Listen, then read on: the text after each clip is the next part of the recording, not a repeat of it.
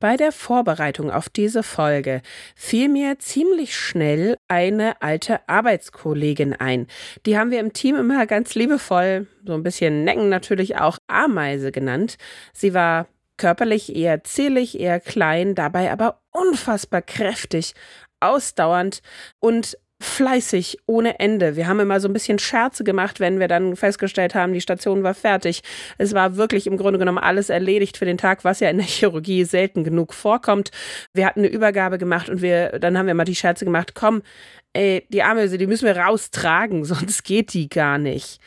Dass das gar nicht so lustig ist, dieses Thema, dass jemand nicht von der Arbeit loslassen kann. Damit wollen wir uns heute in dieser Folge beschäftigen. Ne Dosis Wissen, der Podcast für Health Professionals. Und damit guten Morgen und willkommen zu Ne Dosis Wissen, dem täglichen Podcast für das Gesundheitswesen. Ich bin eure Host, Laura Weisenburger. Ich bin Ärztin und wissenschaftliche Redakteurin im Team der Apothekenumschau. Und gemeinsam mit meinem Kollegen Dennis Ballwieser darf ich euch die Dosis Wissen hier jeden Werktag ab 6 in der Früh präsentieren mit den Themen, die für euch wirklich interessant sind. Heute ist Dienstag, der 25. Juli 2023. Ein Podcast von gesundheithören.de und Apothekenumschau Pro.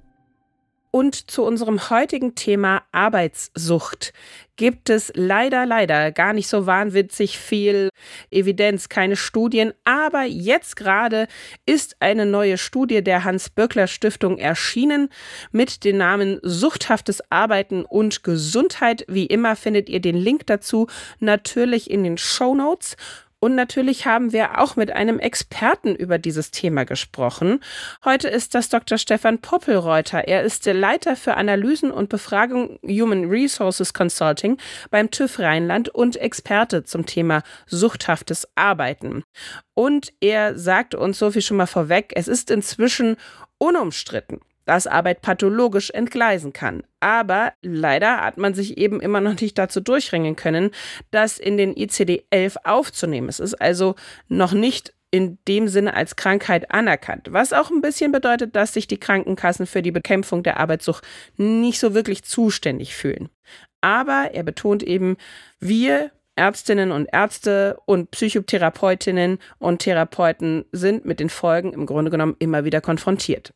Und ich hoffe, ihr findet jetzt im hektischen Arbeitsalltag oder kurz davor eine kurze Pause, holt euch einen Kaffee und dann reden wir über Arbeitssucht.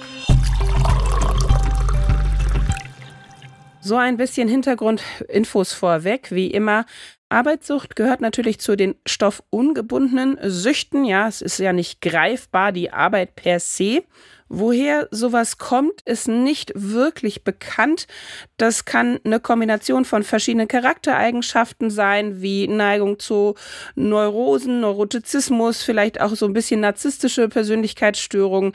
Es gibt aber natürlich auch ganz andere auslösende Faktoren, zum Beispiel grundsätzlich die Arbeitsbedingungen, wie eben die Organisation im Büro, im Betrieb, in der Klinik ist auch solche Sachen wie Flexibilisierung von Erwerbsarbeit, also auch so ein bisschen Verschwimmen der Grenzen, ja, räumliche Entgrenzung von Erwerbsarbeit und Privatem, wenn wir da ans Homeoffice denken, für diejenigen, für die es möglich ist, das ist so ein Punkt.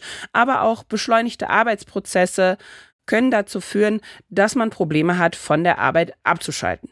Und man muss Arbeitssucht auch abgrenzen zum sogenannten Workaholics-Dasein oder zu Personen, die eben Workaholics sind. Die ziehen ja sehr viel Bestätigung aus ihrer Arbeit. Also die sind zufrieden und glücklich damit, dass sie so viel arbeiten. Das gibt da viel äh, Push.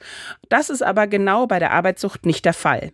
Kennzeichen für Arbeitssucht können sein sehr langes Arbeiten natürlich, besonders schnelles Arbeiten, oft Multitasking, parallel, ganz viele verschiedene Aufgaben zu erledigen gleichzeitig. Freinehmen tun sich die Betroffenen nur mit sehr schlechtem Gewissen. Da musste ich auch so ein bisschen an meine Kollegin denken, die konnte immer nicht loslassen, hat immer gesagt, aber ich muss doch hier noch bleiben. Natürlich kann man gerade in einem Betrieb wie einem Krankenhaus letztendlich immer, immer weiter arbeiten. Es kommen immer weiter Patienten. Irgendjemand hat immer ein Problemen, ob das jetzt auf der Station ist oder in der Notaufnahme oder im OP. Aber dafür gibt es ja eben auch Dienstpläne, dafür gibt es Diensthabende und da muss man irgendwann natürlich auch die Arbeit ein bisschen abgeben. Aber genau das ist das Problem, auch die Unfähigkeit am Feierabend richtig abzuschalten und zu entspannen, das charakterisiert alles Arbeitssucht. Was inzwischen bekannt und nachgewiesen ist, ist, dass da ein Zusammenhang besteht zwischen suchthaften Arbeiten, suchthaften Arbeitsverhalten und schlechterer Schlafqualität zum Beispiel. Und das wiederum resultiert natürlich, also dauerhafter Schlafmangel, in wirklich körperlichen Problemen wie zum Beispiel Hypertonie, Rückenschmerzen, grundsätzlich muskuloskeletale Probleme, derartiges.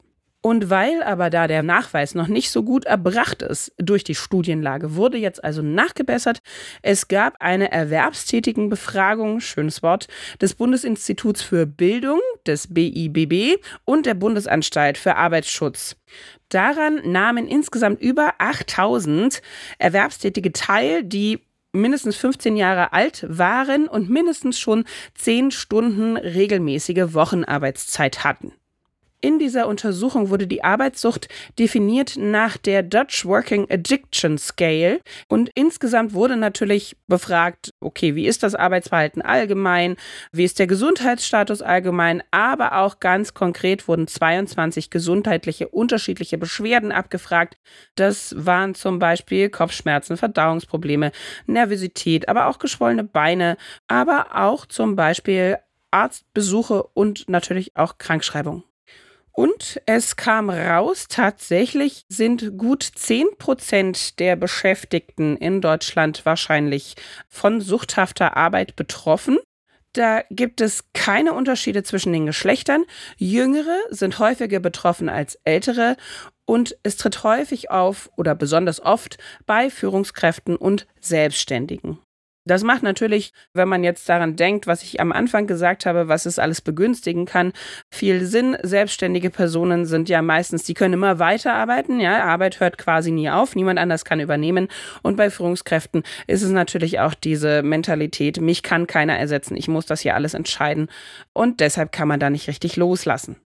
Und dieses exzessive Arbeiten hat bei den Befragten auch definitiv schon Konsequenzen gehabt. Nur acht Prozent der Beschäftigten, die von Arbeitssucht betroffen waren, gaben an, in den vergangenen zwölf Monaten keine Beschwerden gehabt zu haben. Denen gegenüber stehen die sogenannten gelassen Arbeitenden und da waren es doch immerhin 20 Prozent, die im letzten Jahr gar keine Beschwerden hatten. Bei allen gezielt abgefragten Störungsbildern oder konkreten körperlichen Beschwerden lagen die suchthaft Arbeitenden vorne und auch in den Bereichen Psychosomatik, also dann Schlafstörungen, Niedergeschlagenheit, Muskel-Skelettbeschwerden, auch da waren sie überall führend. Was auch auffiel, war, dass diejenigen, die von Arbeitssucht betroffen waren, deutlich seltener dann einen Arzt oder eine Ärztin konsultieren, um sich helfen zu lassen oder grundsätzlich ihre Beschwerden zu behandeln. Und unser Experte Poppelreuter sagte zu dieser Studie, ja, die ist gut und solide wissenschaftlich angelegt. Etwas Besseres haben wir momentan noch nicht, aber es ist auch schon ein großer Verdienst dieser Studie, das Thema in Deutschland auf eine breite Datenbasis zu stellen. Er sagt allerdings auch, er wäre ein bisschen vorsichtiger. Die Studie postuliert eben, knapp 10 Prozent der bundesdeutschen Bevölkerung ist von Arbeitssucht betroffen. Er würde das nicht so formulieren. Nach den Daten würde ich eher von einer Gefährdung sprechen. Von einem Vollbett der Arbeitssucht zu sprechen, ist auf Grundlage dieser Studie gewagt. Er betont aber auch, es ist in eben dieser unserer leistungsorientierten Marktwirtschaft nicht unabdingbar, dass man arbeitssüchtig wird. Das hat immer noch mit individueller Sozialisation, mit der Biografie und auch mit individuellen Rahmenbedingungen zu tun. Er hat uns erinnert, es ist immer das Dreieck von Droge, Person und Umwelt. Ja, und was können wir da als Behandelnden dann eventuell tun? Da meinte unser Experte, da ist eben die sprechende Medizin gefordert, damit ein Arzt, eine Ärztin sich einen Gesamteindruck von der Person des Gegenüber machen kann, also der Behandelten. Dafür muss man nachfragen. Da muss man mal fragen, wie geht's denn so auf der Arbeit? Wie viel arbeiten Sie denn? Dann kommen Arbeitssüchtige ja auch oft mit manifesten physischen Beschwerden, Herzrasen, Stresssymptome, Magen-Darm-Beschwerden und so weiter. Und da lohnt es sich eben einfach mal konkreter nachzufragen. Was machen Sie denn noch so in Ihrer Freizeit? Wie läuft es so allgemein? Und da kommt man sehr schnell auf das Thema Arbeit und was zu viel ist. Und unser Experte Poppelreuter hatte auch noch den Tipp, tatsächlich liefern die Krankenkassen sehr wohl schon Informationen zur Arbeitssucht. Da gibt es Broschüren, Online-Angebote, Anti-Stress-Trainings und so weiter. Da kann man immer mal gucken, ob da nicht was dabei ist für Betroffene.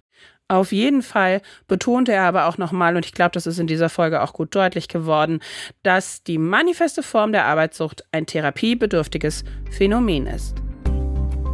Und damit sind wir am Ende dieser Dosis Wissen für heute. Wenn sie euch gefallen hat, dann freuen wir uns immer über Feedback in Form von Bewertungen. Das geht mit diesen Sternebewertungen auch ganz schnell. Am allerliebsten nehmen wir da fünf Sterne. Podcast von gesundheithören.de und Apothekenumschau Pro.